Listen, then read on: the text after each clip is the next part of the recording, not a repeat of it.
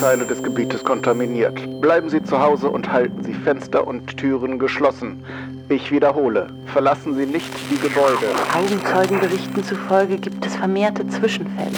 Das Ende ist nah. Bereuet eure Sünden. Es gibt keinen Grund zur Besorgnis. Wir haben das unter Kontrolle.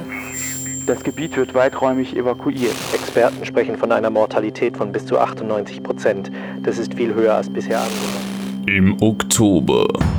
Plötzlich, da waren diese Dinger da, wie aus dem Nichts. Wird alles enden. Dies ist keine Bitte. Verlassen Sie umgehend die Stadt und ziehen Sie sich in die Berge zurück. Sektor 23 ist vollständig evakuiert.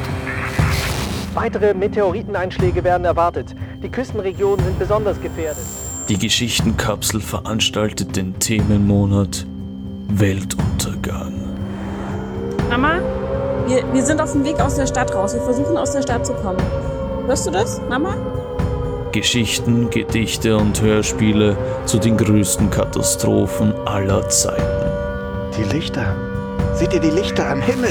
Meine Damen und Herren, es ist kaum vorstellbar, aber Südamerika hat aufgehört zu existieren. Es ist Wir hatten nie eine Chance. Papa, wo sind die Menschen hingegangen? Ich weiß es nicht, Kleines. Ich weiß es nicht. Weitere Informationen zu dieser Aktion findest du auf geschichtenkapsel.de. Weltuntergang. Sei dabei.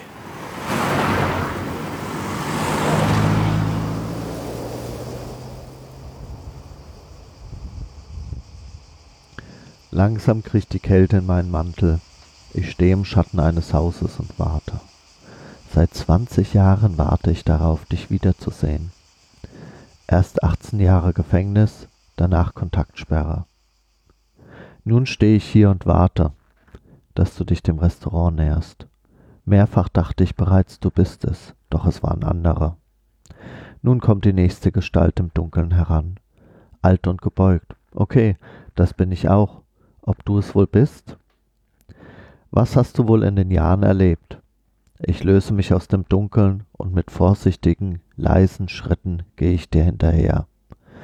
Kurz vor der Tür erreiche ich dich. Vorsichtig lege ich meine Hand auf deine Schulter und spreche dich an. Du drehst dich um. Ja, das bist du. Immer noch die beherrschten Gesichtszüge. Mit einem kurzen Kopfnicken begrüßen wir uns und treten durch die Tür in die Gaststätte. In einer der hinteren Ecken ist ein kleiner Tisch frei und wir setzen uns. Als die Bedienung kommt, bestellen wir und warten schweigend auf die Getränke. Ein erster Schluck, ich schaue dich an und lächle. Du fragst mich, was ich so erlebt habe. Verbittert schaue ich auf den Tisch.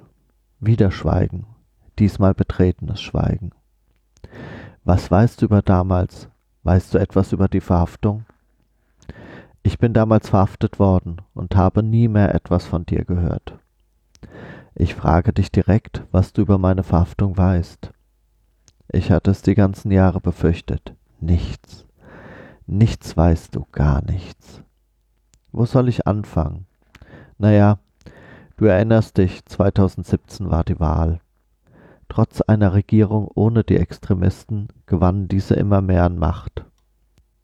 Erst in der Industrie, dann in der Politik, erst auf Kommunal, dann auf Landesebene, naja, vier Jahre später dann auch im Bund.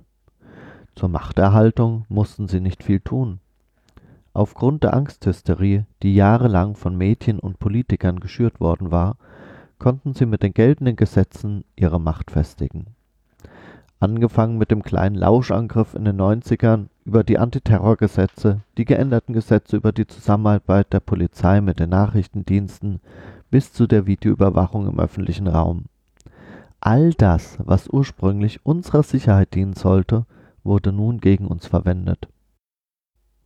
Ich wachte eines Nachts auf. Schwarz vermummte Polizisten um mich herum. Ich wurde festgenommen und rätselte tagelang, was man mir eigentlich vorwarf. Schlussendlich wurde ich wegen Hochverrates gegen den Bund verurteilt. Du musst gar nicht so schnauben. Ich wurde tatsächlich nach Paragraph 81 Strafgesetzbuch zu lebenslänglicher Haft verurteilt. Zusätzlich lebenslanges Internetverbot und Kontaktsperre zu verschiedenen Personen. Auch zu dir. Ja, schau dir ruhig mal diese Paragraphen an. Ich glaube, es beginnt bei Paragraph 80 und dann die folgenden. Ich hatte von denen noch nie gehört und fand sie auch sehr befremdlich. Du fragst dich natürlich, was man mir vorgeworfen hat. Ach, ich konnte es mir auch erst nicht erklären. Aber letztendlich wurden mir verschiedene Tätigkeiten und Mitgliedschaften zum Verhängnis. Jahre vorher hatte ich bei der Flüchtlingskrise geholfen. Das wurde mir als Umsturzversuch vorgeworfen. Ich hätte mich daran beteiligt, Hunderttausende Flüchtlinge aufzunehmen, die unsere Gesellschaft unterwandern und das System stürzen sollten. Meine Mitgliedschaft bei WWF und Greenpeace wurden mir als Zerstörung der deutschen Wirtschaft und damit des Staates vorgeworfen. Mein Verfahren war nicht öffentlich und ich verschwand einfach so von der Bildfläche, als hätte ich nie existiert.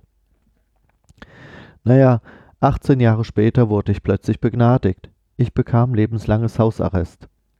Ich darf nun mein Haus täglich nur für drei Stunden verlassen. Es gibt festgelegte Strecken zum Einkaufen, Behördengänge und Arztbesuche, wobei ich diese vorher anmelden muss. Aber ich hatte lange Zeit, um zu lernen, wie man sich online und offline ohne Spuren bewegt. Das mache ich nun ab und zu, und so habe ich auch dieses Treffen hier mit dir lange geplant. Mein Problem ist nicht, mein Haus zu verlassen und hierher zu kommen. Ich habe eher das Problem, dass mein Haus weiterhin bewohnt sein muss. ja, stopp, sag nix. Ich sehe es dir schon an. Du denkst in den Bereichen immer noch sehr, sehr naiv. Du denkst, es muss nur ab und zu das Licht an und ausgemacht werden? Der Fernseher auch? Rollläden mal hoch, mal runter? Lass mich raten, das würdest du über Zeitschaltuhren machen. Oder deine Söhne wohnen übers Wochenende in deiner Wohnung. Vergiss es. Kannst du dich noch erinnern, wie die intelligenten Stromzähler eingeführt wurden? Wie die Datenschützer aufschrien und wir lachten? Warte mal, was war das, was die so konstruierten damals? Man könnte Profile anlegen, wann der Fernseher läuft, wann die Waschmaschine an ist, wann mit dem Herd gekocht wird, wann man schläft und noch mehr so Zeug. Was haben wir darüber gelacht, weil, naja, wir dachten ja, spätestens wenn mehrere Personen in der Wohnung sind, kommt da ja nur Datenmüll raus. Was waren wir so naiv? In der Haft musste ich arbeiten, programmieren. Ich wusste nicht wofür. Es ging darum, die Darstellung von Signalen mit Hilfe der Laplace-Transformation vom Zeitbereich in den Frequenzbereich zu überführen. Du fragst dich sicherlich, was dieser theoretische Mist wieder soll. Nun, stell dir einfach vor, du gehst morgens in die Küche, machst das Licht an, stellst das Radio an und machst dir einen Kaffee. Der Stromzähler zeigt nun über die Zeit an, wie viel Strom verbraucht wurde. Ob ich das bin oder du, naja, es sieht fast genau gleich aus. Bei dem einen geht es etwas schneller, bei dem anderen etwas langsamer. Wenn wir das in die Frequenzebene überführen, sehen wir plötzlich bei verschiedenen Menschen ein unterschiedliches Frequenzspektrum. Natürlich gibt es Variationen, mal bin ich schneller, mal langsamer, aber insgesamt betätige ich die Schalter anders wie zum Beispiel du, und damit entsteht ein ganz typisches Frequenzspektrum.